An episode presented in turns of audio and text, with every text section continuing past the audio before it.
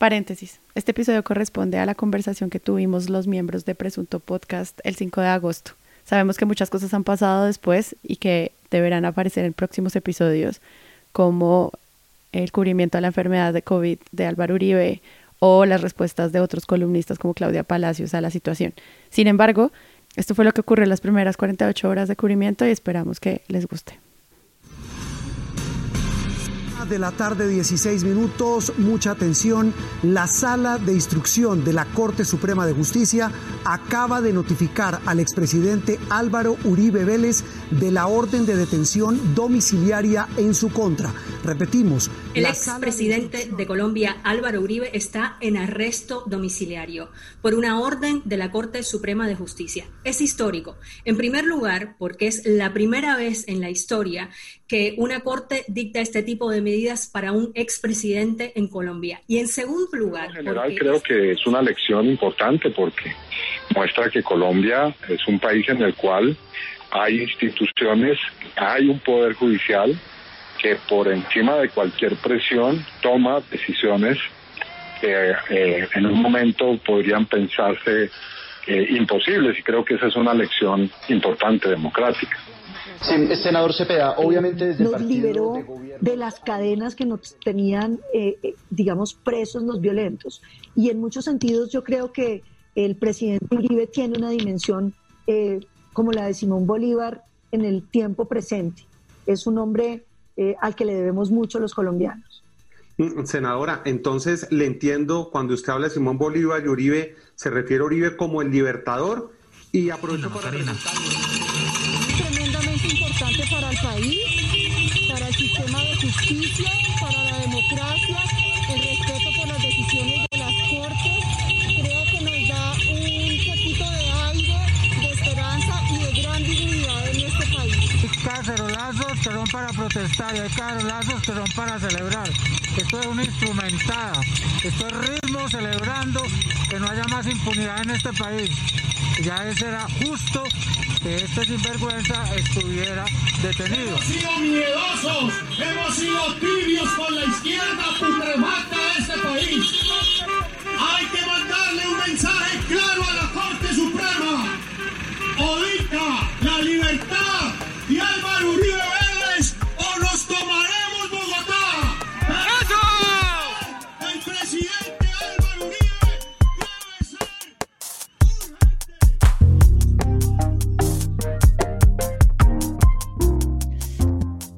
Bueno, 4 de agosto de 2020 y al parecer los medios y las redes sociales y la gente y los chats empezaron a colapsar con una noticia. La gente nos pidió por todas las redes sociales que por favor reaccionáramos a esto. Obviamente lo íbamos a hacer. Estamos muy contentos de hacerlo. Bienvenidos al episodio número 76. Hoy, creo que por primera vez, la plana completa. ¿Qué Carlos Cortés? ¿Cómo está? Hola, Zarate. Pues como no nos íbamos a, a aglomerar virtualmente para semejante acontecimiento. Ajá, también Jonathan Bock. Hola, buenas noches. Mucha presión, mucha presión. Siento que los vamos a decepcionar. No lo vamos a lograr. Yo también pienso lo mismo. Pedro Vaca. Hola Sara, hola gente. Eh, bueno, gracias por la invitación, como siempre. No, Pedri, obviamente, gran evento. Santiago Rivas. Quiero hacer la aclaración, la plana eh, completa, sobrio. Hable por usted. y María Paula Martínez. Buenas, buenas. Nunca vamos a aceptar jamás, jamás que lo que nos una a toda la, la plana de Presunto Podcast eh, sea Uribe. Nunca quede para la memoria eso, pero es una nota que estemos aquí, estemos aquí completos.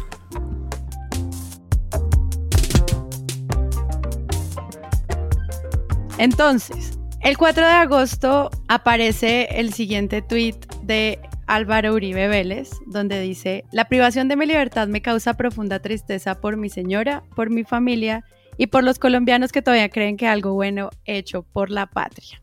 Esto desencadena una cantidad de reacciones, pero no era algo como que nos sorprenda en términos de la noticia, de pronto sí por la fecha, pero es algo de lo que ya hemos hablado en otros episodios de Presunto Podcast en torno a pues lo que podía pasar con la investigación al expresidente y senador.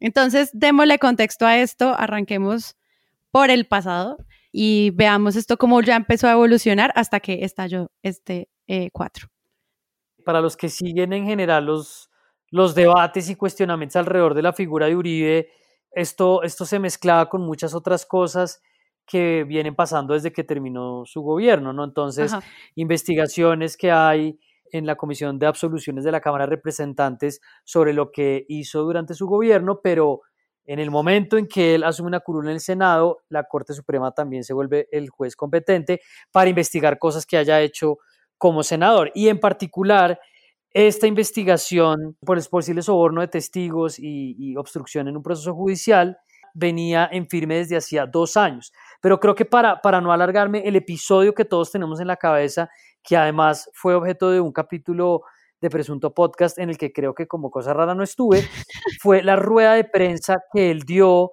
con, flanqueado por supuesto por sus abogados Jaime Granados, en ¿El abogámster o el abohámster? Los, los, los papás de los abohámsters en el establo del Ubérrimo en 2019. Esa rueda de prensa que él da en un tono muy hostil fue como, después de una diligencia en la Corte Suprema, fue como el antecedente de que eso venía y pues se demoró más de la cuenta. Y lo otro que venía pasando paralelamente, pues es la, el caso y la investigación contra el abohámster, ese sí, cadena, pues que está siendo investigado por un juez distinto. Pero creo que básicamente la previa que yo, donde yo pondría el punto para comenzar es, había un proceso contra Uribe que no estaba avanzando, que parecía que sí, pero no, él salía y se defendía en medios como ya era usual, se confundía con otras acusaciones que tenía, pero también estaba un poco en el contexto de lo que ha venido alimentando el uribismo con mucho éxito y es esta idea de que a Uribe lo quieren meter en la cárcel y que eso se negoció en La Habana. Eso vamos a hablarlo ahora, pero era como el contexto que estaban detrás de Uribe, él se estaba defendiendo, estaban pasando cosas y para mucha gente nunca se iba a decidir nada. Era como esta gran campaña de expectativa que nunca terminaba de suceder. Pues es interesante el caso porque es una paradoja, porque fue el mismo Uribe el que inició el caso. Resulta que en 2014, en un debate en el Congreso, cuando Uribe ya era expresidente y senador, el senador Iván Cepede de la izquierda acusó a Uribe de ser parte de la emergencia de los grupos paramilitares, esos grupos ilegales, armados y violentos que enfrentaban a las guerrillas. Y usó para hacer esta acusación unos testigos de exmiembros del paramilitarismo. Uribe fue a la Corte Suprema, que es la que investiga a los senadores, y acusó a Cepeda de manipular a estos testigos. La Corte Suprema se fue a investigar y se dio cuenta que no era Cepeda el que estaba haciendo la manipulación de testigos, sino supuestamente Uribe.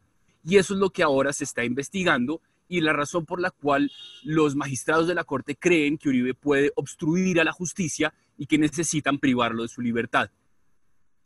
Es decir, que terminó... Eh, yo, yo, dentro de la previa pondría, si recuerdan que hubo una recusación a una magistrada de la Corte Suprema de Justicia, que creo que también era algo que a nivel interno en lo judicial, pues era en sí mismo una suerte de contrapeso que tenía la misma Corte. Me parece que sería como el antecedente. Ahora ya mucho más reciente la noticia, creo que fueron como dos mañanas donde en radio estuvimos llenos de explicaciones de abogados, entonces el abogado de cadena que planteaba que la, la hipótesis de la fiscalía no, que no tenía su juicio, eh, digamos, como mucho sustento, un comunicado del Centro Democrático, duro para ser del partido de gobierno, otro comunicado de las Cortes respaldando la independencia judicial, se mete José Miguel Vivanco, digamos, con preocupación sobre el tema, ya se anticipaba de alguna manera como qué va a decir el gobierno, si esto significaría o no digamos, una afectación a la separación de poderes, y esto sin la noticia oficialmente dada, digamos, ya, parecían como los distintos actores sabiendo que iba a haber un partido de fútbol yendo corriendo al estadio porque no podían perderse lo que iba a pasar. Una profunda desconfianza, ¿no? un, un, país donde los actores que construyen el Estado de Derecho, todos lo invocan, pero todos están de alguna manera dispuestos a erosionarlo. Y esto, insisto, sin que se diera la noticia. Claro. Santi, ¿cómo viste, por ejemplo, esos como esos cubrimientos a esos comunicados y a esa reacción previa antes del anuncio de, pues, de, del expresidente? Pues yo lo que entendí en un comienzo fue que existía eh, una historia que venía cocinándose desde hacía mucho tiempo, una historia que ha sido la historia en general de, del poder, pero además la historia de la polarización en las últimas décadas de Colombia, y es algo que configura además la idea que se tiene, eh, la idea obviamente simplista y reduccionista que se tiene del ejercicio de los medios, y el punto de quiebre, o sea, el filo en donde está eso es qué tan uribista o antiuribista se es. ¿no? pudiendo existir matices de gris, no pudiendo existir dentro de la opinión pública la posibilidad de estar en un punto en la mitad.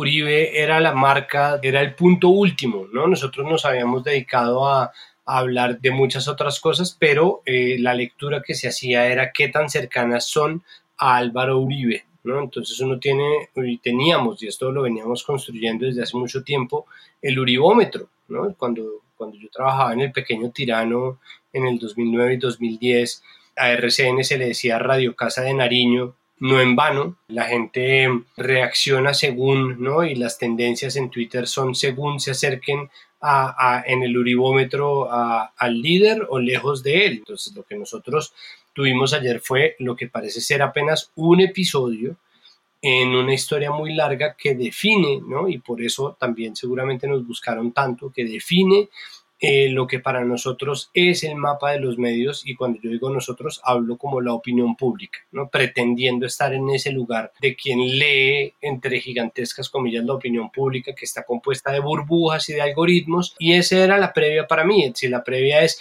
qué va a pasar, ¿no? Y yo siento que existía la misma preparación para momentos así como la que existe al interior de los mismos medios para hacer un obituario. Cada tanto los periodistas hacen como una, una revisión, ¿no? Entonces, como, bueno, ¿quién está bien viejo? ¿no? Entonces, a Pacheco le tenían guardado un obituario desde años antes. Se murió Pacheco, ah, saque el obituario de Pacheco, ¿no? Actualícelo un poco, ¿no? Como veamos a ver quién ha dado testimonios o quién dio testimonios que murió para sacar esos testimonios. Entonces, yo creo que había ya un plan de acción, sino una serie de declaraciones, al menos sí una serie de teléfonos preparados para que en el momento en que se diera esta noticia o la otra, eh, se llamara precisamente a las mismas personas.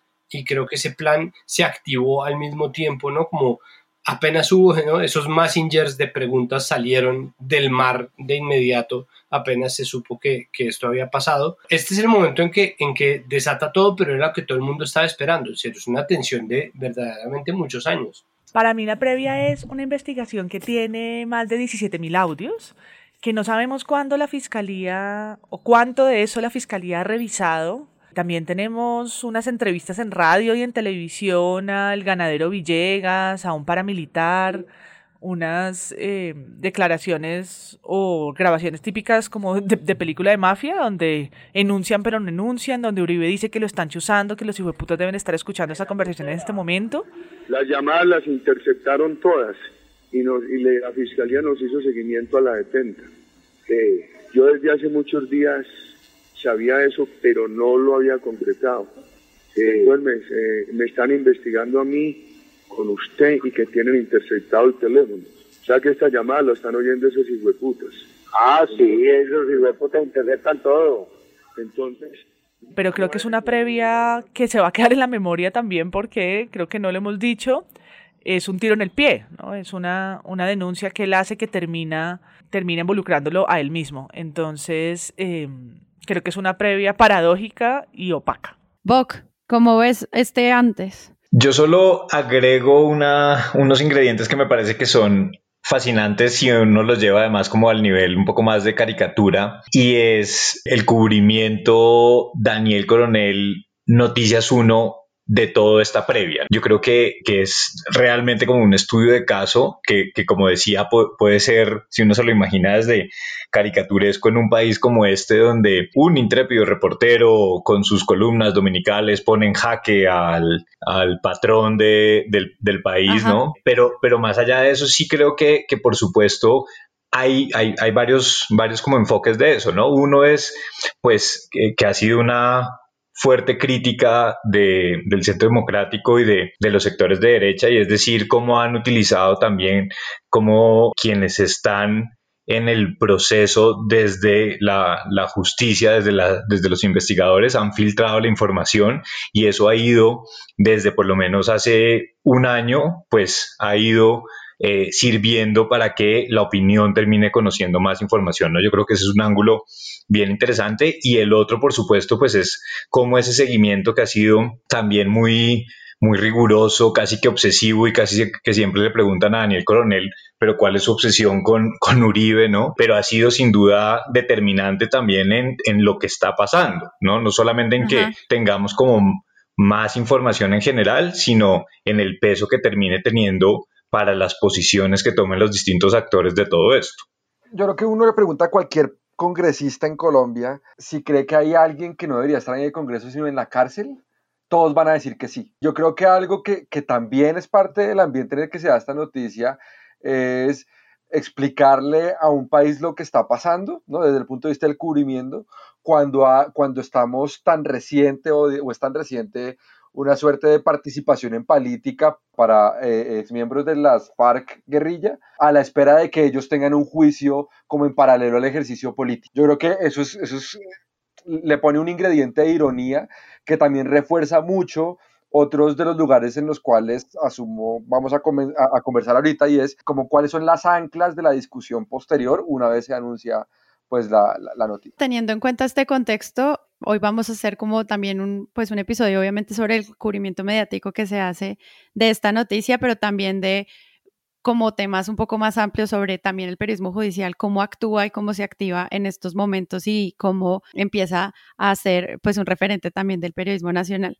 Este episodio lo logramos montar con todo este engramaje, gracias también a todo el equipo de la comunidad de Patreons que estuvieron súper pendientes de nosotros y nos estuvieron apoyando. A todos los que quieran unirse, los invito a que entren a la página web www.presuntopodcast.com. Ahí pueden encontrar las recompensas de lo que significa ser parte de esta comunidad. Y ya como teniendo en contexto esto, pues bueno, el martes Álvaro Uribe es el primer jefe de Estado colombiano en la historia que, bueno, me corregirán si me equivoco, en enfrentar una medida de aseguramiento con la justicia. Y entonces esta decisión que no fue notificada oficialmente por la Corte Suprema de Justicia hasta ese momento, sino por él en su Twitter, pues desencadena todo lo que vamos a empezar a analizar a partir de ese momento. Hay varias maneras bajo las cuales se está cubriendo esto. Una a partir como de entender el perfil de, de, Álvaro Uribe, hay otras que pues están más centradas en la opinión, hay otras que están pensadas en las opiniones de quienes rodean, no solamente de los analistas, sino también de quienes hacen parte del círculo cercano a la presidencia. Hay un montón de reacciones y ayer como que mapearlas todas en términos generales daba pues una sensación como de múltiples perspectivas. Entonces, empecemos por lo personal. Ustedes están viendo esta noticia y cómo enfrentan, eh, digamos, la, noticia, no solamente viéndola desde lo de Twitter de Uribe, sino ya los primeros medios que empiezan a, retomar el tema. A, a, mí me agarró preparando programa para puntos capitales. Estaba preparando, yo había preparado un programa que tenía como primer tema la independencia de las Cortes, teniendo en cuenta que el 3 había aparecido una carta firmada por mucha gente, incluyendo a Carrasquilla, a Pacho Santos y a otro del gabinete de gobierno, pues del poder, ¿no? Otra persona, un servidor público, pues. Eh, quería preguntar sobre eso, quería hablar sobre la independencia de las Cortes y la importancia de esa independencia, de qué quería decir la autonomía de la rama judicial. Y para mí ese era el punto central. Y me había encontrado con que el audio de que se estará respondiendo María Isabel Rueda eh, hablaba sobre cómo existe un desprestigio natural de las cortes que ellos mismos se han graneado. Y empecé a pensar en cómo eso se cubría también para Presunto Podcast, porque existe una tara narrativa que habla sobre cómo las cortes son corruptas y esa narrativa de cooptación y, de desprendimiento ¿no? o de politización de la justicia también se ha hecho a través de los medios. Existía también eh, lo que salió a decir Vicky Dávila, ¿no? el rifirrafe que había existido entre Daniel Coronel y Vicky Dávila por Twitter, pues porque Daniel Coronel salió a decir que qué vergüenza esa carta, porque además esa carta estaba firmada por Sandra Suárez, gerente de semana, que había estado además como protagonista de la expulsión, pues, del despido de, Daniel Coronel y de la terminación de su columna. Sandra Suárez entonces respondió furiosa diciendo que vergonzoso que él trancara en la revista comunicaciones de parte de Uribe. pero espera un segundo, Santi. Yo creo que esa carta de Sandra Suárez merece como que hagamos una explicación para quienes no la leyeron un poquito. porque, porque sí me parece muy, muy interesante qué fue lo que pasó y también la reacción de muchos de los periodistas de semana frente a eso y pues eso que tú estás diciendo de Vicky y de, y de Coronel. Pues básicamente un grupo de, de, de, exfuncionarios del gobierno de Uribe y de personas que han trabajado con él, pues la firmaban, entre otros Pacho Santos, embajador en Estados Unidos y ex vicepresidente de Uribe, José Roberto Arango, eh, Luis Guillermo Plata, que es ahora, fue ministro de Comercio, Industria y Turismo y es el gerente de la pandemia, o sea, no sabemos qué es lo que hace. Sandra Suárez, ministra de Medio Ambiente, gerente de Semana, bueno, entre otros, eh, incluido Alberto Carrasquilla. Y básicamente lo que dice es, Uribe actúa con pulcritud en el marco de la ley y apegado a las instituciones. Les voy a leer solamente una frase y es la del comienzo. El expresidente Álvaro Uribe Vélez ha tenido una larga vida pública en donde varias generaciones de colombianos hemos podido evaluar permanentemente cómo se comporta y cuál es su forma de actuar. Nos consta, porque trabajamos con él de cerca, que es una persona que actúa con pulcritud dentro del marco de la ley y con total respeto hacia las instituciones. Y viene después pues una serie de, de críticas sobre lo que consideran una actuación política encaminada a acabar ese sector político desde las Cortes. Y pues esa carta realmente es la previa de la previa, el, último acto del último minuto, antes de que empezara, pues cuando ya se veía que la Corte iba a resolver la situación jurídica del, del expresidente. Ok, entonces esa era, la, esa era la noticia, ese era el tema de lo que se iba a hablar. ¿Cómo enfrentamos estas diferencias de poder? Pues nada, en ese momento estábamos preparando el programa y en ese momento apareció el trino de Uribe, la noticia de que, de que había sido entonces declarada la medida de aseguramiento. Solamente para añadir, eh, hubo un momento realmente muy gracioso en la previa, la noche del 3, que era de verdad la discusión de Daniel Coronel, lo cual me pega de, de lo que tú estabas diciendo, Sara, sobre el cubrimiento Noticias 1, porque es que Daniel Coronel como columnista en semana tenía una visibilidad y como director de Noticias 1 o como cabeza visible del equipo de Noticias 1 tenía otra, a pesar de que Noticias 1 fuera realmente Gloria Cecilia Orozco, eh, ¿no? A él se lo identificaba en los dos frentes, pero aparece entonces Vicky Ávila a defender a Sandra Suárez, entonces Daniel Coronel le hace un burn, ¿no? Como sale Vicky Ávila a decir a mí Sandra Suárez jamás me ha censurado un contenido, Daniel Coronel le responde no, no creo que hubiera tenido necesidad.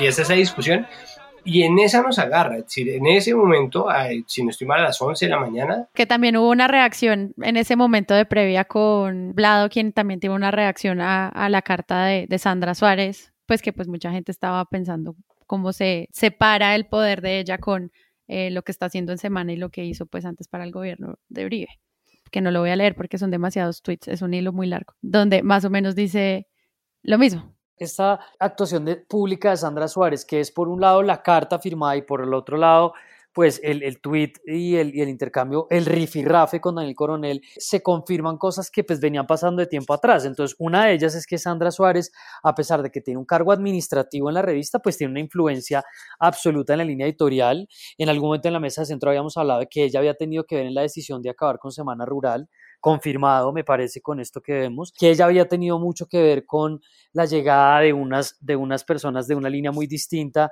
a la que traía la revista. Entonces llegó eh, Luis Carlos Vélez, llegó Jessit Lancheros, pues la misma Vicky Ávila y también que ella se sentía muy incómoda por el tipo de periodismo que se hacía en la revista, que según me decían a mí algunas fuentes, le parecía que era demasiado izquierda. Entonces, Semana, en la previa de Uribe, Semana también queda alineada, como quedan muchos medios alineados, que me parece a mí lo más interesante de lo que vimos alrededor de Uribe, y es como muchos medios se alinearon, se realinearon o confirmaron el lugar en el que estaban, que yo creo que era algo que para muchos o no estaba muy claro, o se nos había olvidado, o nos recordaba de unos tiempos pasados del gobierno. Y eso en la previa de semana creo que queda muy definido en la línea que cogen y por supuesto algo que no podemos olvidar es dónde está metido Alejandro Santos, o sea, debajo de qué mueble está escondido. Es, increíble la falta, digamos, de liderazgo y de criterio para él salir a decir algo sobre esto en, en, el momento en que sale esa carta.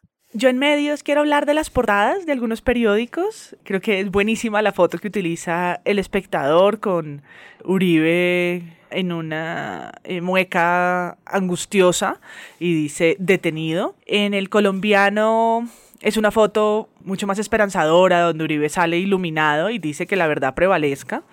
Podría haber sido peor. El Publímetro es un hombre serio que resalta la palabra preso, preso de su propio invento. Y bueno, por supuesto, el tiempo que, que, como dijo Lucas Ospina en un tuit buenísimo, pues que, ponemos en la portada, ¿no? Pues si ponemos a Uribe eh, no les va a gustar. Entonces, bueno, pongamos la bomba de Beirut bien grande y un titular sin foto y nada chiquito arriba que diga en justicia detención del expresidente Álvaro Uribe Vélez causa revuelo en el país. Creo que revuelo podía también hacer parte de nuestro, de nuestro presunto mundial, ¿no? Y decide no ponerlo en portada, no dejarlo en la memoria como todos los demás como todos los demás medios, cuando en verdad el bombazo fue aquí y la noticia nacional merecía portada. Sobre el, anuncio, yo creo que esto es un, una lenta cocción de lo que en Colombia uno podría llamar que es la judicialización de la política, ¿no?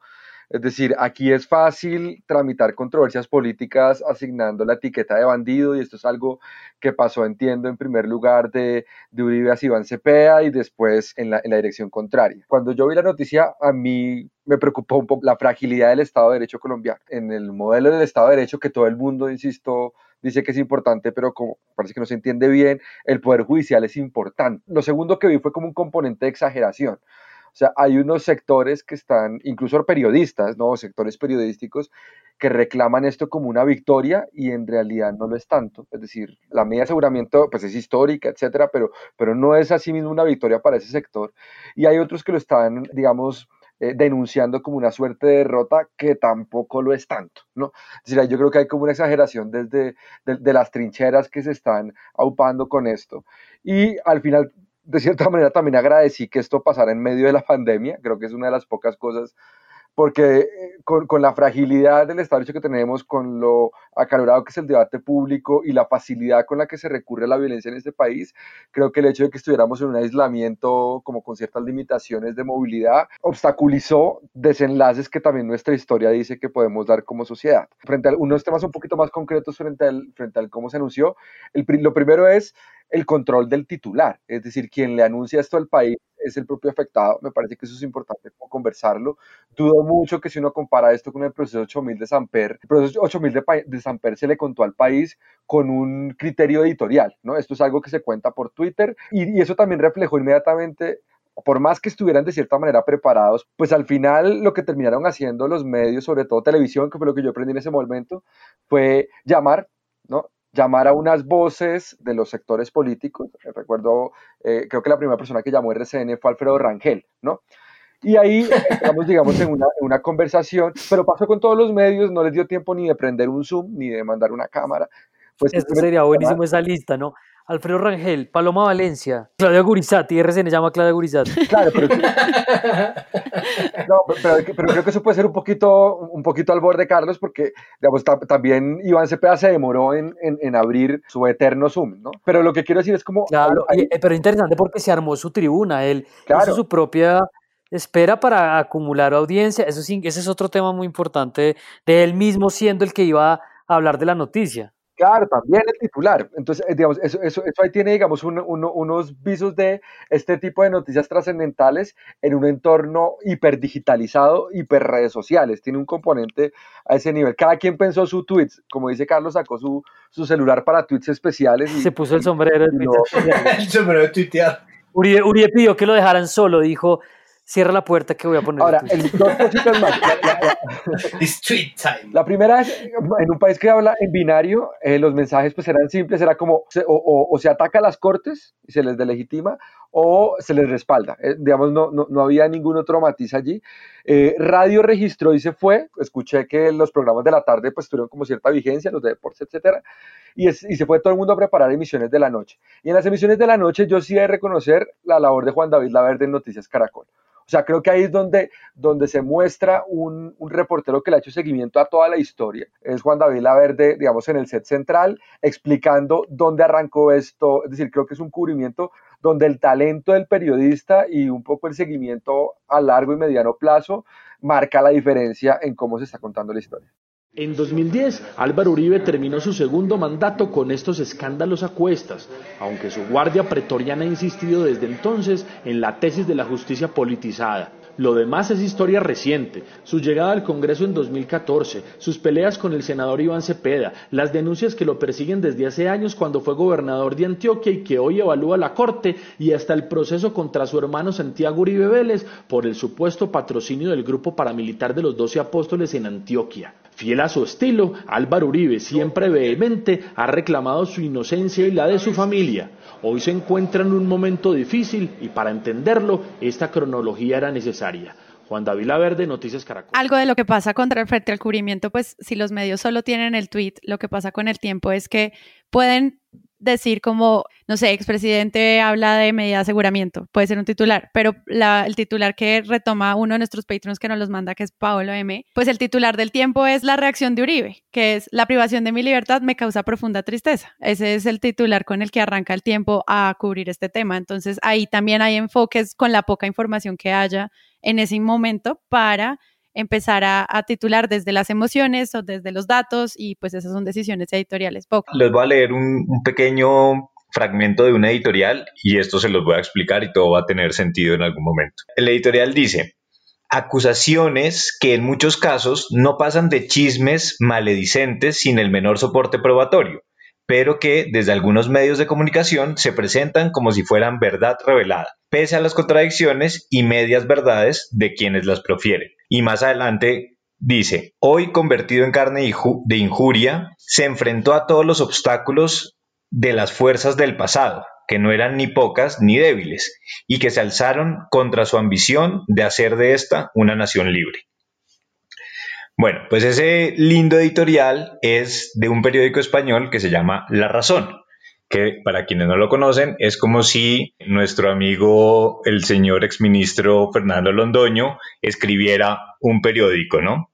Yo me la paso escuchando entre la hora de la verdad y leyendo La Razón. Y esto es el editorial que publican al día después de que el rey de ex rey de España, se, anuncia que él se va a ir de España por todo este, por todo este problema de, perdón, por todo este problema, por todo este escándalo de corrupción, donde se tiene un proceso en el que él habría eh, cobrado 100 millones de euros en una especie de coima. Entonces es, es, impresionante cómo este editorial utiliza los mismos elementos de la narrativa de muchos de los medios de, eh, a raíz de lo que pasó con Uribe.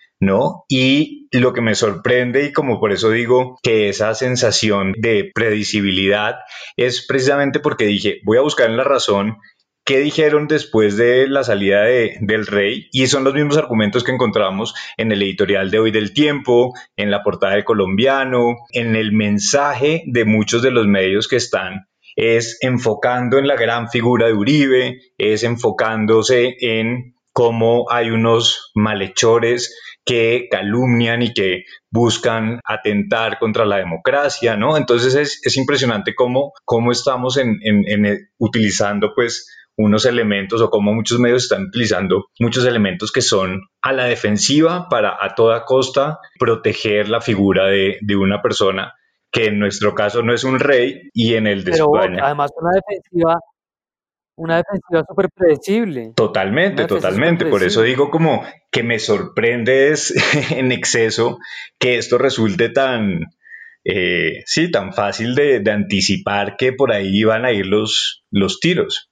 Con un componente adicional, que es el componente anacrónico o ahistórico, porque los mismos medios que están diciendo eh, o que están tratando de, reactivar la narrativa sobre el conflicto son los mismos que han acompañado el conflicto y que saben perfectamente cómo funciona la JEP y hasta qué punto, por ejemplo, Uribe no tiene nada que hacer en la JEP. Eh, son los mismos que han estado presentes en el plebiscito, el diseño, los acuerdos de La Habana, que han tenido que cubrirlo, que han tenido que hacerlo y que saben perfectamente cómo funciona la jurisdicción, la jurisdicción especial para la paz y que tienen las herramientas, estén de acuerdo o no. Y esto lo digo porque la razón está defendiendo al rey, olvidando que Franco no quería que Juan Carlos fuera rey, ¿no? Es decir, están olvidando un hecho histórico base y es que hace apenas 30 años el rey era una persona indeseable para el franquismo porque fue precisamente quien tuvo que encargarse de la transición. Y eso simplemente refleja una actitud que decide olvidar y negar de plano una serie de hechos históricos que configuran lo que debería ser la historia que se nos cuente también y que no se nos está contando. Pero es que, pero es que Amarriba, si usted lo aterriza, yo lo, lo decía hoy ahorita en el live de la mesa sobre Vicky Ávila, o sea, yo digo, listo, Vicky está jugando con muchos formatos al tiempo, ella, ella hace, hace, entrevistas, habla, tiene su show, tiene su columna, pero dirige un informativo. Listo, ahora va a tener una opinión mucho más, porque pues esto ya fue un proceso en el que ella ya asumió su tribuna uribista de una manera más clara, pero no es posible que ella en su rol de periodista le diga a la gente que lo que pasó se negoció en La Habana. O sea, es como, o sea, eso no, eso no, no es aceptable que un periodista, eso ya, ya se sale de cualquier tipo de información. Es como, es obvio que no, tú lo sabes, esto no te puedes demorar tanto revisándolo, pero ya es tan predecible para la manera como el Centro Democrático se va a ubicar en la discusión que ni siquiera ella está dispuesta a informarlo de otra manera. Ellos, para ellos todo está mezclado y la gente, además, usted le pregunta, yo creo que si uno hiciera una encuesta entre la gente de si lo que de si a Uribe le, están dictando una medida de aseguramiento por algo que hizo en un año durante la presidencia, no durante la presidencia, la gente va a decir es que es algo que hizo él durante la presidencia que lo quieren frenar.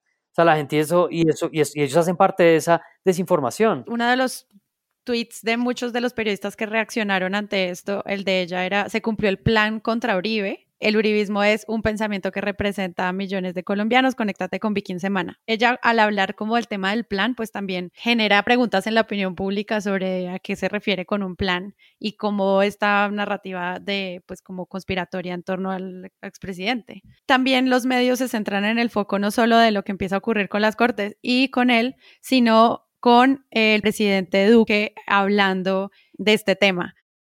Colombianos a lo largo de mi vida he tenido el honor de conocer, tratar, trabajar y construir una amistad con Álvaro Uribe Vélez. Siempre lo he considerado y lo consideraré un patriota genuino, entregado a servir a Colombia. Creo que no hay un político más escrutado en la historia reciente del país. Y yo no puedo entrar a pronunciarme sobre los procesos que deben hacer las cortes o cómo hacerlos, porque ese, ese no es mi fuero. Pero lo que sí puedo decir es que Álvaro Uribe Vélez es una persona que a lo largo de su vida le ha demostrado a Colombia patriotismo y entrega. Y sería muy triste que en una sociedad, esta sociedad colombiana, nosotros viéramos a quienes laceraron el país eh, después de tantos años, sin tener ninguna condena, posando de adalides de la moral? Eh, hace unos minutos el presidente Iván Duque reiteró su respaldo al expresidente. Yo por eso soy respetuoso frente a las Cortes, porque mi, mi, mi papel no es desafiar las Cortes, pero yo creo que una persona que ha hecho tanto por el país y que se ha presentado siempre a cualquier llamado de las autoridades, debe poder defenderse en libertad y lo debe hacer con todas las garantías. A esto que ha dicho el presidente. ¿Cómo vieron ustedes los medios frente a la declaración del presidente eh, Duque sobre lo que estaba pasando? Sí, para mí tiene todo el formato de locución en la que está el presidente en el atril, con la bandera atrás, pero al tiempo poco estratégica. Eh, si bien lleva más de 120 días en televisión nacional, una hora, guionado, con las mismas introducciones de compatriotas y la solidaridad que nos contagia en casa, el amor al otro y la Virgen de Chiquinquirá y no sé qué cosas, esta parecía poco respaldado, casi que improvisando una respuesta pues muy a título personal, no como el presidente y no como el cargo que ocupa, hablando de la honorabilidad y el gran patriota que es, que en verdad es casi que una, una caricatura. Y yo creo que también va a quedar para la memoria una salida muy poco estratégica que puede mostrar también lo solo que está en su partido. Claro que tenemos que mencionar lo que pasó con Vanessa de la Torre en Caracol y su entrevista donde hay un presidente otra vez incómodo en una silla, respondiendo de manera poco estratégica, de nuevo en el plano de lo emotivo y de la emocionalidad, y que no es capaz de tener una, una respuesta más técnica y más, vamos a decir, poderosa o contundente a el cuestionamiento de, de, la periodista que es muy valioso. ¿No cree usted que se está extralimitando cuando está cuestionando las decisiones de la rama judicial? Duele como colombiano que muchos de los que han lacerado al país con barbarie se defiendan en libertad o inclusive tengan garantizado jamás ir a prisión y que un servidor público ejemplar que ha ocupado la más alta dignidad del Estado no se le permita defenderse en libertad con la presunción de inocencia. Soy y seré siempre un creyente en la inocencia y honorabilidad de quien con su ejemplo se ha ganado un lugar en la historia de Colombia. Como presidente, hago un llamado a la reflexión. Presidente, pero usted no se está extralimitando. Digamos, usted no es un ciudadano común, usted es el presidente de la República, el presidente de los que están incómodos con esta decisión y de los que la aplauden también. En un país en el que tantos años decimos aquí no pasa nada, hay hoy en día un montón de gente diciendo por fin pasó algo. Usted es el presidente de todos, de los unos y de los otros. Y hay una decisión independiente de la justicia. Cuando usted dice lo que la justicia debería hacer o, sugiere, que es permitirle al expresidente Uribe que se defienda libertad, ¿no se está extralimitando? Vanessa, una de las tareas... Y él lo lleva otra vez al plano en el que eh, simplemente está diciendo que una persona honorable se puede defender en libertad, que es, esa no es la pregunta, amigo, no hagas una uribada también que te preguntan una cosa y contestas otra. Y pues el, el, fragmento en el que le dice poder extralimitado está por todas las redes. Y yo no sé sus asesores de comunicación realmente cómo lo preparan para eso. Yo creo que lo sueltan al ruedo, como bueno, vaya, vaya, vaya a ver cómo le va. Y, yo, y mientras tanto, ¿qué hacen? ¿Ven el video y se van contra las paredes o en verdad tampoco lo acompañan?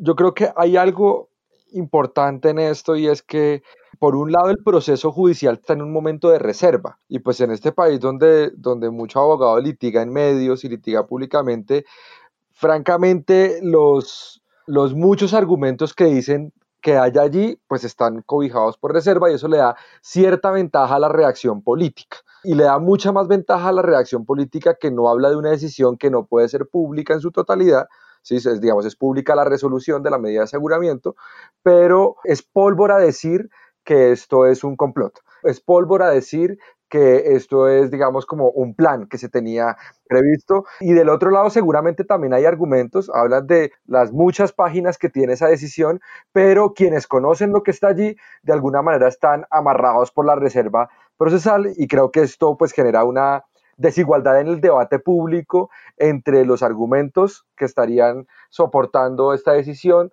por parte de la Corte y los argumentos un poco más periféricos que atacan mucho más a la institución de la Corte Suprema, etcétera. Entonces, creo que eso juega dentro de, dentro de la ecuación. Lo segundo es Colombia es un país con unos roles de lealtad muy fuertes. El presidente bordea un asunto de la, de la separación de poderes, pero él no puede no decir nada. Es decir, también hay un costo de que el presidente no diga nada en este momento. Y lo puedo poner del otro lado del espectro político. Iván Cepeda sabe que no puede, digamos, ponerse a bailar públicamente, no hacer un, convocar un Zoom de fiesta, pero él tiene que mandar un mensaje de alegría. De, sí, de, de, Rivas ¿no? pone la música, y Rivas pone la música.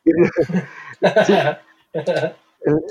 Pero tiene que mandar un mensaje de que es bueno, una buena noticia. Entonces, y, y, y, y así todos de alguna manera están, digamos, caminando en una cuerda floja porque es, es inestable, es frágil el Estado de Derecho colombiano, pero el costo político que, que, que, tienen es enorme. De hecho, lo último que sacó la Procuraduría fue un llamamiento a los funcionarios públicos al acatamiento de las decisiones judiciales, que no se puede ni siquiera insinuar su incumplimiento. Pero ¿qué es eso sino una cosa que también va en camino a la campaña presidencial de 2022, donde Carrillo seguramente va a ser un candidato? Entonces todo el mundo está un poco cuidando el ajedrez de lo que se viene por supuesto que el presidente tiene que, que reaccionar a, pues, a la noticia y yo pienso que ahí él, él, tendría que haber tenido algo listo. A mí me sorprende como ver, yo en la locución, me acabo de enterar que era una locución porque pensé que lo había movido solo en redes, él se ve desencajado, él no se ve preparado para, para, para reaccionar de una manera más clara y esto tiene que ser algo pues que si Hassan Nazar, dentro de su sabiduría, que sabemos por su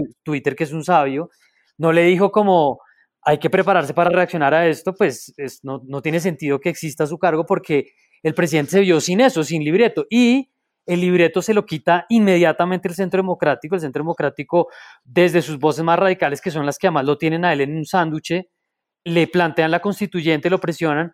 Entonces, a mí me sorprende que además en, lo, en, la semana de los dos años de gobierno, o sea, en los balances el balance, ese segundo año, la pandemia, todo está hecho mierda, el tipo no tiene liderazgo, no decide, y pum, cae la noticia lo de, lo de Entonces, lo que yo quería decir sobre ese punto es que el, presidente tenía que reaccionar, me parece que sí hace lo que obviamente iban a tener protestando muchos abogados de, de presionar a los jueces. Yo creo que dentro de su partido él iba a tirar un mensaje más o menos fuerte, sí o sí, pero no, no le queda más que eso. Después vuelve el partido eh, Centro Democrático a tomárselo todo, él no se puede distanciar y volvemos otra vez a una conversación que yo leía un, un tuit de Francisco Gutiérrez Aní, con esto termino diciendo como que realmente el, Centro Democrático le apuesta que la indignación en la que ellos han cabalgado con la opinión pública y con la popularidad les sirva otra vez para esto y que eso pues realmente no va a pasar porque además al final el representante del turismo en este momento es Duque, o sea, es que el tuit de, de Actualidad Panamericana de que el ICBF lo va a adoptar es la cosa más, es como, eso resume la situación.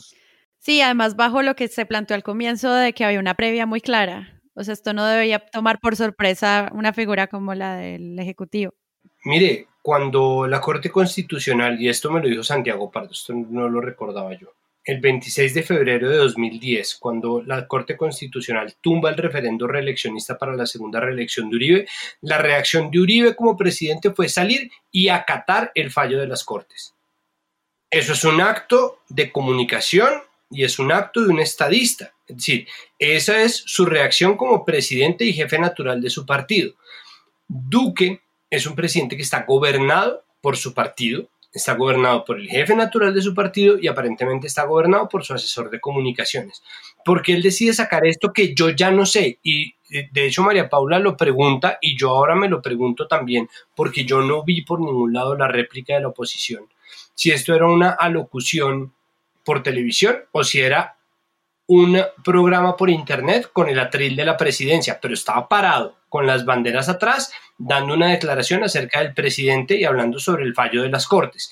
Entonces, hay un punto en el que el Estado supera por mucho al gobierno y obliga a la gente que está a cargo del Ejecutivo o en general de cualquier rama del Estado a acatar ciertas directrices es decir, el Estado ya tiene un mecanismo, el Estado ya tiene una serie de cosas que hacer.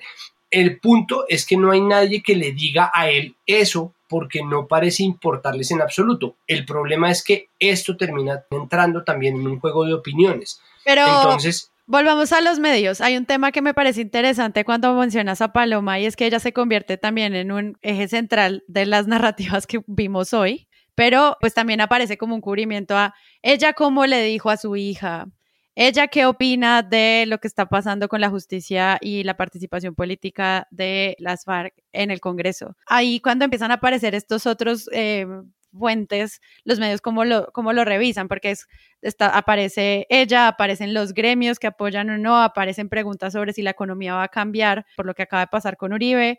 Ahí, ¿cómo lo ven ustedes? Ese pedazo que menciona Sara de cuando Vicky Dávila le pregunta sobre Amapola y la manera en que Paloma Valencia le contó a su hija el suceso de Uribe es rarísimo, una mezcla entre a quién le importa y por qué nos están diciendo esto. Yo no, eh, nunca creo que lo de Vicky sea ingenuidad y creo que ese tipo de entrevistas que podríamos mencionar otras que hemos, que hemos traído a presunto, tienen una intención muy deliberada de desubicar los debates. Preguntar, ¿le contó a Amapola lo que pasó ayer? Sí. ¿Qué le dijo? Yo me puse a llorar, Vicky. Yo le confieso que me puse a llorar mucho y entonces ella vino muy impresionada y me dijo, ¿qué te pasó? Y que metieron al presidente Uribe a la cárcel. Y entonces me dijo, ay, qué triste, no sé qué. Y entonces después andaba aquí con con una, una, una sorpresa de un slime o no sé qué cosa, una gelatina de esas eh, de jugar. Y entonces eh, mi marido le dijo, todos estamos tristes. Le dice, papá, ¿tú estás triste porque no te tocó un slime? Y me hice un book y me puse a ver la noche. Entonces en la noche, por ejemplo, hablando, y ya que Vaca habla sobre, sobre los abogados que litigan en medios, pues ahí estaba precisamente Cancino, que es parte del proceso porque es el que está defendiendo, si no estoy mal, a la Bogamster cadena. hablando sobre el proceso Uribe, que yo no sé si eso extralimite sus funciones o si no lo mete en rollos, porque se trata de una persona que está eh, en un caso que comparte testimonios con este caso de Uribe, dando su opinión, que todo el mundo sabe para dónde es, y el cuadro de la noche era perfecto. el presentador de, de la noche, que ya no me acuerdo cómo se llama, Rafael Nieto Loaiza, Cancino, y Antonio Navarro Wolf, al que cada tanto le daban, y cuando Navarro Wolf hablaba, ponían en el banner de abajo las palabras de, las palabras de Duque, o sea, no ponían Antonio Navarro Wolf, Partido Verde, Antonio Navarro Wolf, no sé, analista, o Antonio Navarro Wolf, líder político, sino ponían abajo. Yo creo que el presidente Uribe es una persona honorable, no sé qué, entre comillas, Iván Duque. ¿No? Entonces, eh, después de eso en Noticias RCN, porque me hice un doble book, entonces empezaban, bueno, nos vamos a varias ciudades del país en donde hubo protestas, entonces mostraban protestas Medellín, Bogotá y Barranquilla, otro lado, de gente protestando en contra de las Cortes y la protesta en Cali en favor de la decisión de las Cortes, pitando y bla, bla, bla. Después, entonces empezaron las declaraciones de los gremios, y ahí apareció entonces la declaración en el tiempo, pero en Noticias de RCN exactamente lo mismo. Después que los líderes de la agroindustria colombiana empezaron, entonces lo que empezaron a hacer fue otra vez recalcar la narrativa que venían cosiendo desde el comienzo, que era una narrativa de polarización y, ahí vienen entonces voces como la de Yolanda Ruiz, que aparece en numeral qué va a pasar o qué le pasa al país que hicieron en Caracol. La llamaron a ella y ella dice que es que los periodistas, el periodismo militante está acabando con la credibilidad que tenían los medios, que es imposible tratar una noticia si existe así. A mí, justo en Puntos Capitales, la única persona que, que sabía contar ese cuento bien hasta donde yo vi que la contó perfecto fue Diana Salinas, que, que decía, mire, si usted, tiene una, si usted es el dueño de un gallo en una pelea de gallos, ¿cómo va a narrar la pelea? Entonces también hacía una invitación a, a, no contar el cuento desde un partido específico, pero al mismo tiempo eh, sigue habiendo dos posiciones porque esa, eso nosotros estamos empezando a cosechar los frutos de algo que venimos cultivando desde hace mucho tiempo, ¿no? Y cada pasada que se hacía simplemente daba cuenta de cómo ese medio se enfocaba o enfocaba en la polarización, ¿no? O cómo se utilizaba la, la, posición con respecto a la polarización para tratar esa noticia. Entonces, ¿qué hacía eh, la W? Abría el micrófono y duró un montón de tiempo recibiendo llamadas de la gente que decía, no, pues a mí esto me parece indignante, ¿qué pasa con las cortes que Santrich, bla, bla, bla? Y después otra persona, no, pues me parece que esto es una victoria, como si fuera Twitter, ¿no? Como si fuera Opina Mañanas Blue.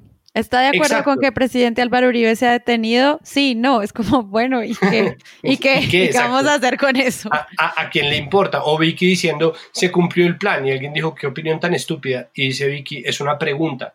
¿No? Entonces, esta, estos momentos que se documentan, ¿no? Vuelven y para mí recalcan y lastimosamente el desenlace, bueno, no el desenlace, eh, mi cierre en esto es redondo, es decir, volvemos al uribómetro, volvemos al momento en donde medimos el desempeño de los medios según se planten frente a Uribe o no. Y ahí volvemos otra vez al periodismo establo y ahí volvemos otra vez a la manera en que nosotros hemos tratado de hablar sobre el cubrimiento que existe en torno al liderazgo y al final siento que si nos enfocamos solamente en el ruido de los medios, porque obviamente los medios tienen muchos periodistas y tienen muchos contenidos, pero si nos enfocamos en el ruido de lo que está pasando y en la tendencia, no vamos a aprender nada de un momento en el que podemos aprender mucho sobre qué quiere decir en realidad la palabra democracia y cómo funciona eso.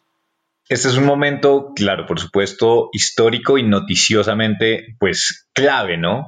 Sin embargo, es una noticia que se agota muy rápido, porque finalmente es una decisión soportada por un proceso y donde ahí, digamos, como que termina muriendo el hecho noticioso. Por supuesto, esto empieza a tener implicaciones, pero entonces empieza a crear una bola de nieve que lo que hace es alimentar que tengamos que invitar a, pues, cuanto personaje político que obviamente pues entonces entra en juego en la polarización en la que estamos y ahí vamos a, a tener pues una fila larguísima de personas que pues realmente más allá de un titular, de un grito más fuerte que otro, pues van a aportar muy poco, ¿no? Y, si Luis Carlos Vélez fuera todavía el director de Caracol, pues seguramente terminaría entrevistando a un caballo en el ubérrimo, como hizo célebremente a una entrevista, no él, pero mientras él lo dirigía, a el cerdo endiablado. que esto es un paréntesis, pero que es real y sucedió. En la búsqueda del responsable, un cerdo se convirtió en el principal sospechoso. Su dueño dice que el marrano es manso y noble, pero varios habitantes creen que el animal tiene pacto con el diablo. Dos vacas. Pero terminarán entrevistando a, a Raimundo y todo el mundo, por supuesto, ¿no? Y, y, creo que entonces ahí es cuando empezamos a poner los reflectores sobre unos focos, pues que no son como digo, eh, parte ya de la noticia, sino es parte más del juego político y parte de todo este, pues, menjurje en el que nos vamos a, estar bañando durante todos estos días y que ya hemos visto que como fueron predecibles en, en, en estas últimas 48 horas, pues lo va a ser, lo va a seguir siendo así, ¿no? Y entonces vamos a ver cómo esta batalla que en buena parte se va a pelear en redes sociales, pues se va a alimentar de lo que digan portales cercanos a, a, a, la derecha y cómo se empiece a crear ¿no? toda una, una, historia de terror y de brujas diciendo que los magistrados que en la penumbra de la noche se reúnen y que cambiaron su voto y pues vamos a empezar, sí, toda esta, esta historia truculenta, sin sustento, ¿no? Seguramente en, muchos casos, pues como digo, más allá de, de gritos y de, de, manotazos en la mesa, van a terminar componiendo lo que marque titulares y lo que termine marcando también la posición de, de mucha gente. Sí, pues ahí hay un montón de titulares, sobre todo, por ejemplo, no sé, frente a la reacción no solo de personas como tú lo planteas, sino también de lo, lo que llama la solidaridad de los gremios con Uribe Caracol Televisión lo titula con solidaridad de gremios con Uribe, el tiempo Consejo Gremial estima innecesaria detención domiciliaria contra Uribe, noticias día a día, Uribe no está solo, las mayorías lo respaldan y siento como que podemos seguir y seguir. Estos tonos pues están obviamente con pues unas cargas emocionales interesantes que uno puede empezar a evaluar desde el discurso de la forma en la que se cubre pues cada uno de los comunicados que estos medios empiezan a poner, ya sea de forma como abierta o en sus redes sociales y cómo esto se convierte en noticia. Hay muchos temas ahí, también el rol de la justicia y la democracia, si los medios nos están ayudando a entender pues qué significa una constituyente en estos niveles, no solamente también eh, lo que hablábamos del presidente. Esto es como Melcocha del país en 48 horas. ¿Cómo pues creen que esto va a seguir evolucionando y, y cuáles podrían ser entonces estos no sé, responsabilidades editoriales frente a lo que ya hemos hablado del periodismo militante en ciertos casos, como decir abiertamente lo que, no sé, una usuaria de Twitter dice como, porque son tan evidentes noticias Caracol? A, a, algunas cosas que, que, venían pasando de antes, pero, pero que creo que esto las acentúa es, creo que las marcas de los medios van perdiendo relevancia, ¿no? Es decir, creo que las personas que integran los medios digamos, en, el cubrimiento de este tipo de extras, ¿no? Es decir, como se nos queda más la imagen de Vanessa, estoy de acuerdo con que hacer esa pregunta fue, fue pertinente, que el despliegue de Caracol, ¿no? Sí, es decir, hay como unas contribuciones individuales en el sentido que se quiera valorar, pero parecen más de la persona que del medio, con lo cual creo que los procesos editoriales internos de los medios están en crisis. Hace unos años teníamos las cuentas de Twitter de varios medios de comunicación con logos del proceso de paz, eh, no sé, Roberto Pombo, a quien, digamos, que dirige el, el, periódico del cual hoy se criticó la portada, eh, participaba en cuanto foro de paz había, Semana recibió plata de cooperación para hablar de paz y ahorita están, sí, creo que hay una franja de, de los medios de comunicación, del status quo de los medios, que va a ser petrista si, si, si, si Petro llega al poder, digamos, si se mantiene la tendencia. Y creo que hay como una protección al, al oficialismo, que creo que es como, como, como algo que, que, está muy, muy, muy anclado en, en, en nuestra sociedad. Y, y, siempre quedo yo con la pregunta de si juzgamos a los medios porque no plantean este tipo de noticias como algunos quisieran o quisiéramos que se plantearan, o si el problema es que como los pocos medios que hay que resuenan son los mismos, ¿sí? es un espacio que no está siendo, digamos, ocupado por voces distintas, ¿no? Si, por ejemplo, en este episodio no hablamos de la silla, que se habla mucho de la silla, en este, en, en, como que nos concentramos en unas marcas de referencia. En... Es que está Carlos. está Carlos y nos autocensura. No le vayan a decir, no le vayan a contar a Carlos. no dejan a Carlos. Pero a, a, lo que quiero decir es que a, a juzgar de este, de este episodio, lo que sea que hayan hecho no fue tan relevante como para que lo incluyéramos. Y creo que ahí hay como una tara de considerar medios, los dos canales de televisión, los dos periódicos, las tres radios, y eso es un poco como el catalizador de estabilidad o al menos así, así, ha sido entendido durante, durante muchísimos años. Hace falta cierta, cierta voracidad de otros sectores del periodismo por alcanzar esos lugares de relevancia que tienen estos medios de comunicación. Sí, cuando hablamos de los medios, al final son cinco medios de los que estamos hablando y eso pues hay que dejarlo claro. Mi reflexión final va hacia el papel del periodismo. Quiero pensar o tratar de pensar cuál, cuál va a jugar en este proceso. En el 8000, como mencionaba Pedro, el papel de los periodistas fue fundamental.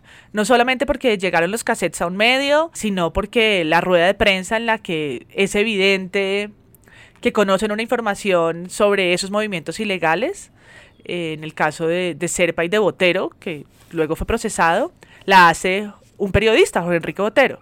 ¿no? y les pregunta por qué ustedes saben esa información. Y por supuesto estamos hablando de, de momentos pre-internet y pre-redes y pre-todo. El, el 8000 no hubiese sido, ojalá, lo que fue en la impunidad en la que quedó y en esa locución memorable de habría sucedido a mis espaldas. Eh, sí, tal vez eso hubiera pasado hoy. Pero sí me llama la atención en esto, en estos momentos en los que hay un presidente investigado como en ese, como en ese entonces, dónde se va a parar el periodismo cuando esto avance, eh, qué decisión van a tomar. Al primero, pues es simplemente esquizofrénico entrevistar a todo el mundo en la W, entrevistar, mirar puntos de vista, la feria de la opinión. Pero cuando esto empiece a avanzar, ¿qué van a hacer los medios y cómo esto también va a dejar muy sentado eh, su su militancia de alguna manera. No, yo quería simplemente como tratar de recoger, repitiendo algunas de las cosas que ustedes de pronto han dicho de distintas maneras y reiterando algunas cosas. Creo que es mucha información, o sea, esto pasó eh, incluso ayer el debate si había que grabar algo más en caliente, cómo lo juntamos, cómo lo organizábamos. Creo que todos estábamos de la misma manera esponja absorbiendo de distintas formas la noticia y la información y es difícil poder hablar de ejemplos concretos más allá de chispados y de cosas que hemos estado recogiendo. Pero yo diría tres cosas rápido. Lo primero es que es obvio que en una parte de la cobertura eh, hay un abrazo institucional, hay un abrazo institucional tanto desde eh, la línea editorial, pues no obvia, tipo un tuit de Vicky Ávila, pero sí lo que decía MP, por ejemplo, de la foto y el titular del tiempo, eh, desde ciertas coberturas, ahí hay un abrazo institucional y desde las fuentes que también van a hablar, entonces los gremios. Eso es como una primera característica que era obvia, más allá del nivel de uribismo que tengan los medios, pues iba a haber una reacción de ese tipo. Pero segundo punto relacionado con eso. un segundo, Charlie, antes de que cierres. Simplemente quería ver, por ejemplo, en Noticias Caracol, cómo citan a los gremios que también eso es parte de decisiones editoriales, o sea, no solamente uno qué dice, sino también cómo cita y a quién. En este nivel es el expresidente y senador Álvaro Uribe ha sido un servidor público ejemplar y un líder político que ha construido el país. Esas frases son decisiones editoriales cuando se ponen en resaltados, cuando se ponen en destacados y simplemente quería mencionarlo porque pues tú acabas de traer ese ejemplo de Caracol, pero sí es una manera eh, muy clara de, de tomar pues una posición y pues nosotros nunca hemos dicho acá que no la tomen, solo que simplemente pues nos deja clara la forma en la que se está planteando. Sí, y ahí pues también cómo usas la fuente y qué tipo de importancia le das, pues porque obviamente que los gremios manden una carta, pues sí es noticia, pero ¿qué haces con eso? Bueno, y el segundo punto relacionado con eso es que sí, sí veo yo de alguna manera como regresando a unas épocas del uribismo, como a unos medios y a unos periodistas realinderándose, aclarando desde dónde hablan, reaccionando de manera apasionada, y eso, y eso creo que a la gente también le debería servir para ver como que hay unas lealtades y unas militancias políticas que a veces se confunden en el escenario. Y el último punto y el tercer punto con el que quería cerrar es que, y que es lo que me parece más interesante, es que esto no es el 2010, cuando se cayó en la segunda reelección de Uribe y, fue esta campaña express de Santos y la ola verde. Esto no es, esto no es 2014, no es 2016, ni siquiera es 2018. O sea, lo que quiero decir es, ya el debate de redes sociales y de voces y de protagonismos está en un nivel tal que que los medios, por más que levanten la ceja y por más que les parezca que, qué problema, entonces que las voces militantes, esto ya es así, o sea, hay, una eh, matarife de los canales de estos chicos de izquierda que invitan gente a que hable de Uribe, de investigaciones de Uribe, que se sientan a hablar de Uribe horas. esto es otro escenario y esto también es muy importante tenerlo en cuenta porque creo que el Centro Democrático no ha entendido que esto ha cambiado. Pasaron las marchas, pasaron, eh, pues, y estamos en medio de la pandemia. Y ese último elemento de redes, recogiendo lo que decía Pedro, me parece que también es importante. El editorial formal está, está perdido, ¿no? para mí el único editorial fuerte fue el del espectador. Me parece que la opinión de los medios en general eh, existe, pero la trasladan a través de un tercero, ¿no? a través de una fuente política, de una fuente económica, de una fuente de oposición, es decir, como, como que se endosa, no se da propiamente, creo que la, la, la, más enfática fue la del espectador, donde dice, este medio piensa así, los demás piensan de una forma, pero como que no la plantean y lo que hacen es ponerle volumen más a una fuente, a una reacción que a otra. Yo, yo, concuerdo mucho con el cierre de Carlos. Cuando yo oía a Yolanda Ruiz hablando en, en, en Caracol Televisión, la sentía sumamente anacrónica. Lo que yo sentía era que, que, estaba llegando tarde al debate con unas herramientas viejas, con un discurso viejo, con una narrativa vieja acerca de, de lo que es el periodismo, de lo que son los medios, que es el mismo que, que le ha pasado también a, a Claudia Palacios con el, las redes tienen la culpa o a Luis Carlos Vélez con es que la gente me trolea en Twitter, ¿no? Como es que las redes se tiraron el periodismo, es como, bueno, el periodismo está ahí y las redes están ahí y más vale que nosotros también estemos muy a tono y teniendo muy claro cuál es el principio. Para mí, el principio es la ética periodística, más allá de la propia posición, es cómo se para un periodista frente al poder o cuál es la distancia que toma frente al poder. Más allá de eso, más allá de eso, uno puede caer en cualquier trampa y esa posición crítica es la que tiene que existir como un ejercicio constante de autopregunta de parte de la prensa. En ese sentido creo que es mucho más fácil leer. Entonces, claro, no va a dejar de haber un editorial. El problema es para quién se hace el periodismo. ¿no? Creo que eso es lo que está más dislocado y es si el periodismo se hace para generar contenido que luego eh, los estamentos del poder de uno u otro lado puedan utilizar como estrategia de comunicación, que puedan retuitear, ¿no? Que puedan eh, utilizar como comunicados de prensa, estamos haciéndolo mal. Si nosotros utilizamos un periodismo que desde lo editorial y sin alejarse de la posibilidad de tomar una posición o de tomar partido, le dé herramientas a la gente para formar un discurso propio, para estar en desacuerdo o no en desacuerdo, pero además un periodismo que se deba al medio periodístico, un periodismo que se deba a la autonomía periodística, un periodismo que se deba al periodismo como oficio y no al periodismo como un altavoz de los poderosos, creo que vamos a estar haciendo un trabajo más interesante. No importa eh, desde qué posición estemos y en ese sentido también Yolanda Ruiz decía algo que era muy importante y es hoy, por ejemplo, una tendencia, hoy 5 de agosto fue tendencia todo el día, no más noticias Caracol. Algunos decían que Noticias Caracol era Paracol, ¿no? Es decir, desde, desde, desde, la, desde la izquierda bot, ¿no? Eh, se decía que, que, que, Paracol y por cuenta de lo de Vanessa de la, Torre, entonces la, derecha la derecha decía, sí, porque pues, yo, siendo izquierda no, me siento representado por la izquierda bot, pero o sea, me toca hacer esa, esa pequeña precisión. Mientras que la derecha estaba diciendo eh, que no más noticias Caracol porque era un nido de mamertos. Entonces, mm, eh, es, es, difícil ¿no? no pararse en una posición, lo importante es que un medio en pro de sí mismo y de su propio ejercicio sepa cultivar un discurso que no se va a caer ¿no? a la primera, como por ejemplo el, el, cuento del plan de La Habana. ¿no? no importa cuántas columnas escriba Vicky, eso no va a ser verdad. El problema es cuánta gente logra que se lo crea, porque el periodismo, por mucho que uno lo haga para los poderosos, en realidad termina afectando es el discurso público la opinión pública y la manera en que la gente entiende el mundo. Y creo que si nosotros perdemos el norte de ese servicio, perdimos ahí sí la batalla por rescatar la ética en medio de la polarización. Sino que nos corresponde hacer periodismo ante cualquier duda y ante cualquier momento de crisis, periodismo. ¿Y qué es el periodismo? El que busca contexto, el que da elementos, el que contrasta fuentes, el que confirma antes de tuitear, por ejemplo.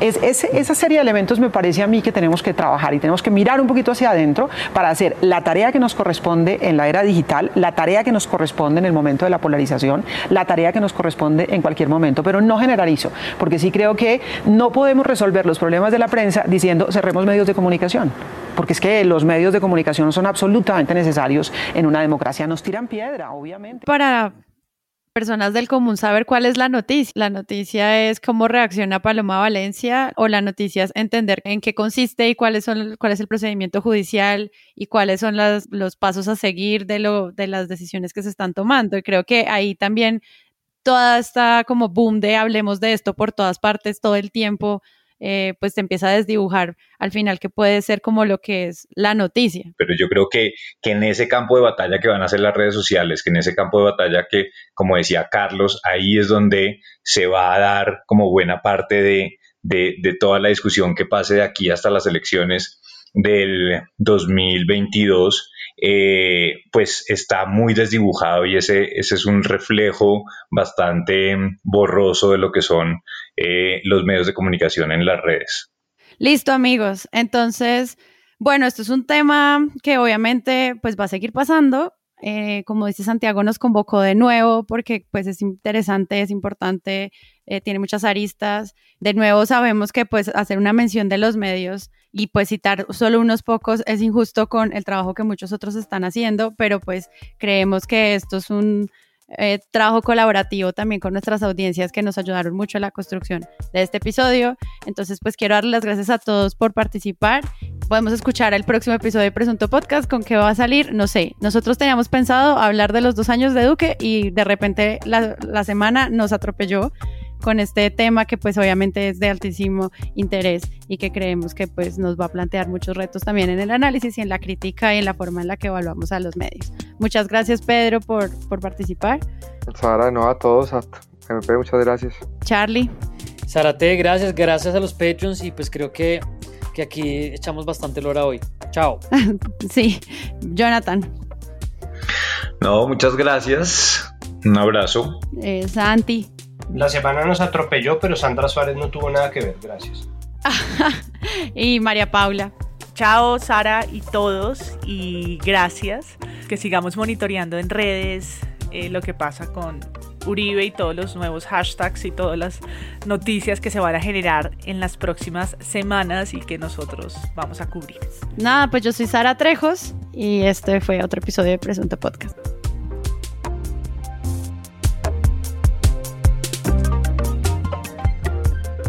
Presunto Podcast es un proyecto de Sara Trejos, Santiago Rivas, María Paula Martínez, Carlos Cortés, Jonathan Bock y Pedro Vaca. Y cuenta con el apoyo de la preproducción y postproducción del Loro Podcast, una iniciativa de Maru Lombardo y Rodrigo Rodríguez. Recuerden que podemos hacer este episodio gracias al apoyo de nuestra comunidad de usuarios que por medio de la plataforma de Patreon confían en nosotros para que cada semana exista un nuevo capítulo, mundiales, titulastres, análisis Gracias por seguirnos en nuestras redes sociales, Presunto Podcast, en dejarnos mensajes y sobre todo gracias a todos por compartir los episodios. Hemos crecido gracias a eso y sabemos que es la mejor manera de apoyar a creadores de contenido en audio para crecer. Entonces los invitamos a que se laven las manos, que se cuiden mucho, que escuchen podcast y que busquen un nuevo episodio la próxima semana.